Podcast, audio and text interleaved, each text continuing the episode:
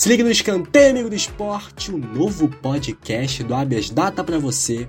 E nesse nosso primeiro episódio vamos conversar um pouquinho sobre a atualidade do futebol, que agora é olhar ao passado, nas nossas reprises de grandes momentos da seleção brasileira e dos nossos clubes do coração. E agora, cartas na mesa, papo de bar, eu e você, a gente vai discutir um pouquinho sobre o peso do mundo o título mundial teria mais força nas mãos da seleção brasileira ou nas mãos do clube do seu coração, ou até a Taça Libertadores da América? Vamos conversar um pouquinho sobre isso, mas primeiro vamos conversar sobre as reprises em si, quais foram as que ocorreram. Uh, a primeira delas foi o Penta de 2002, Ronaldo numa noite brilhante, uma seleção que tinha seu, os seus grandes méritos, soube corrigir seus problemas, trouxe para nós o Penta de uma forma muito emocionante.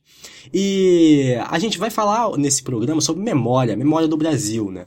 E é importante relembrar que em 2002 a Copa foi no Oriente. Então, o título foi de manhã, muitos jogos dessa Copa foram de madrugada, e isso impediu um pouco a construção do mega evento Copa do Mundo, cheio de churrascos, aglomerações, que acaba resultando em menos histórias emocionantes para passar para o futuro, né? Mas foi sem dúvida uma seleção muito marcante e que deu certo. E a, o Grupo Globo também transmitiu a Copa de 70. É nada mais nada menos a, o maior esquadrão que já pisou em um campo das histórias da Copa do Mundo é o Brasil de 70. E sobre essa, essa reprise, tem até um, alguns toques bem emocionantes, que 1970 foi a época que as TVs, as TVs a cores começavam a chegar no, no Brasil, mas muitas famílias não tinham acesso a essas coisas, né?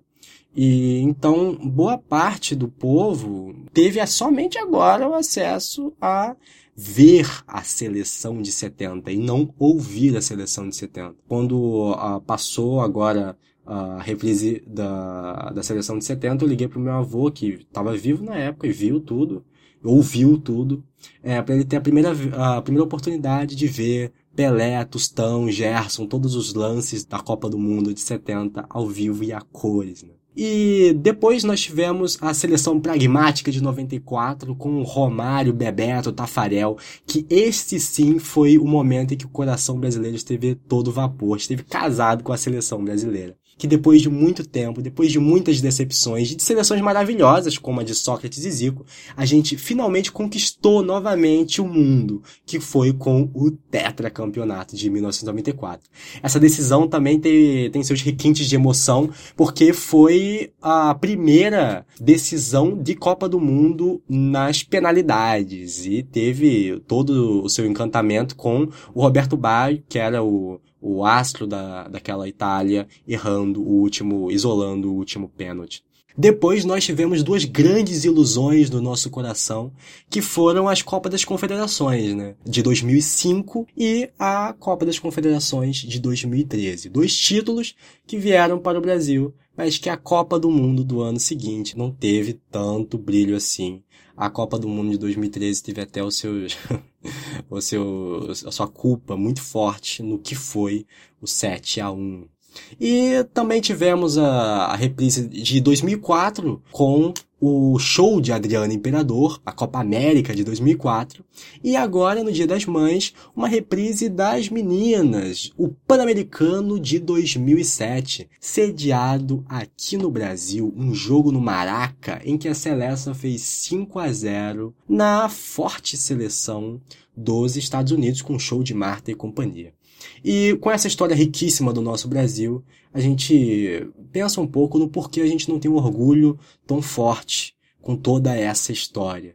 O Brasil conseguiu realizar um hiato de seis anos sem pisar no seu próprio terreno. E quando pisa, é com preços absurdos, o que tira muito o acesso do povo ao estádio.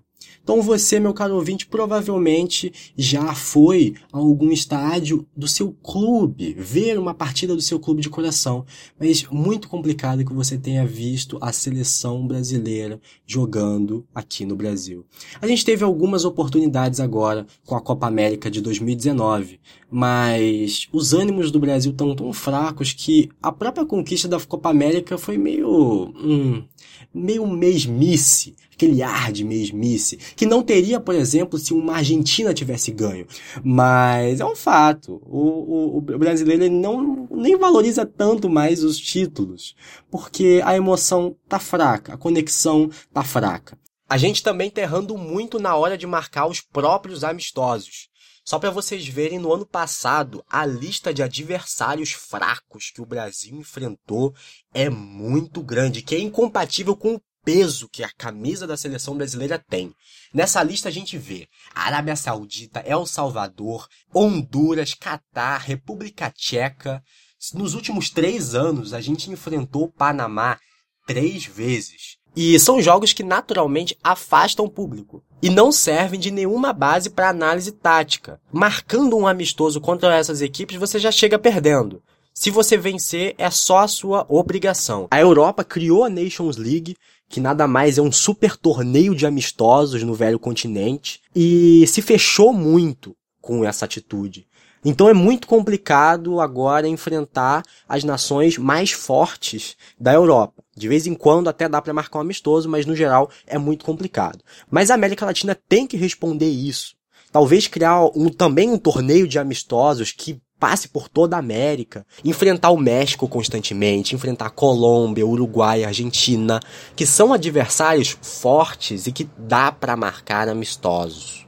Outro fator é a relação que o brasileiro tem com os nossos protagonistas da seleção brasileira. Eles não jogam no nosso clube, mas eles podiam trabalhar a imagem deles melhor. Na Copa do Mundo, Gabriel Jesus conseguiu fazer muito bem isso, sendo o menino do Peri, toda aquela conexão com São Paulo. Só que na hora H ele não jogou tão bem e isso não teve consequências boas. Mas tem muitos jogadores que jogam bem na Europa e quando vão vestir a camisa da seleção, ou não jogam no mesmo nível, ou caem de nível de uma forma muito drástica. E como a paixão do público ainda é muito ligada com aquilo que se entrega no campo, isso fortalece ainda mais esse afastamento que o povo tem da seleção brasileira. Mas agora, finalizando o escanteio, a opinião que eu carrego é claro, o Brasil tem que ser campeão do mundo. Eu prefiro que o Brasil seja campeão do mundo do que o meu time seja campeão do mundo ou campeão da Libertadores, mesmo que isso seja mais complicado. Eu sei que na hora de você responder essa pergunta, pesou a diferença da, da, das equipes, né? O, a sua equipe ganhar de um Manchester United da vida, de um Milan, de uma Internacional, é realmente complicado. Mas o Corinthians conseguiu fazer isso com maestria, com a força do Tite. E hoje o Tite está na seleção brasileira. É difícil de imaginar o seu time ganhando. Mas se a gente começar a pensar, pensar um pouco, o Brasil precisa da hegemonia do campeonato do mundo é simples dizer, mas todo mundo tenta. Só o Brasil é penta e essa frase tem muita força. A Copa das Confederações acabou. O Brasil não é o maior campeão da Copa América e a força do nosso futebol, que tem muito reconhecimento, é ainda muito baseada nas nossas conquistas do mundo. Quando o Jairzinho foi comentar a Copa de 70 agora nas reprises, ele disse que aquela seleção era feita de camisas 10. Pelé, Rivelino, Jairzinho, Tostão, Gerson e todos eles tinham uma coisa em comum, estavam jogando no Brasil. É uma tarefa complicada, a gente não vai trazer os nossos ídolos do nada. Mas é fato, para 2022, o Hexa passa também por uma intervenção de marketing. Uma intervenção que faça com que o coração dividido entre clube e seleção seja de novo um só. Para isso a gente não precisa trazer todo mundo de volta, mas ao menos trazer a seleção brasileira de volta para o lugar que ela realmente representa. Então ficamos por aqui, meu caro ouvinte. Semanalmente vai sair o escanteio com escalco aqui no nosso Habeas Data. Então fique ligado e até o próximo episódio desse nosso podcast.